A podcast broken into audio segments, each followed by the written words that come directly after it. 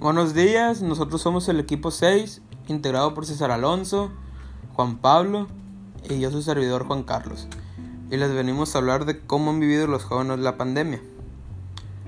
Yo creo que los jóvenes al inicio de esto les dio emoción, pensar que ya no tendrían que ir a la escuela. Pensaron que se podrían tomar un descanso.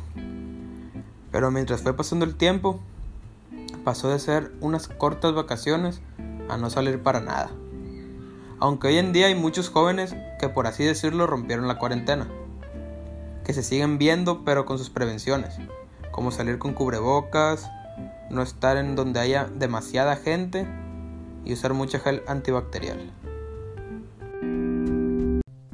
En mi perspectiva la pandemia ha sido mal controlada por el gobierno porque desde un principio se dijo que iban a ser solo dos semanas de confinamiento o de cuarentena y ya llevamos un año de pandemia. Esto también tiene que ver con las personas que no salen a la calle eh, cuidándose porque están en riesgo de contagio y de contagiar a otras personas.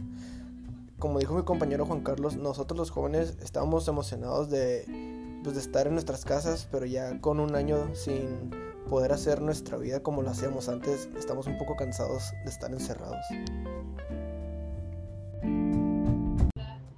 En mi opinión, los jóvenes estamos viviendo esta pandemia totalmente diferente a lo que estábamos acostumbrados o a la rutina. Este, no es igual ya salir a una fiesta. Em, ya no hay ni entrenamientos para distraernos, no hay nada igual. Todo cambió. No podemos ni saludar a alguien. Para muchos es normal esto, pero para otros es distinto, ya que muchos salían o entrenaban o iban al gimnasio y todo es raro para todos. Esta fue la opinión de nuestro equipo.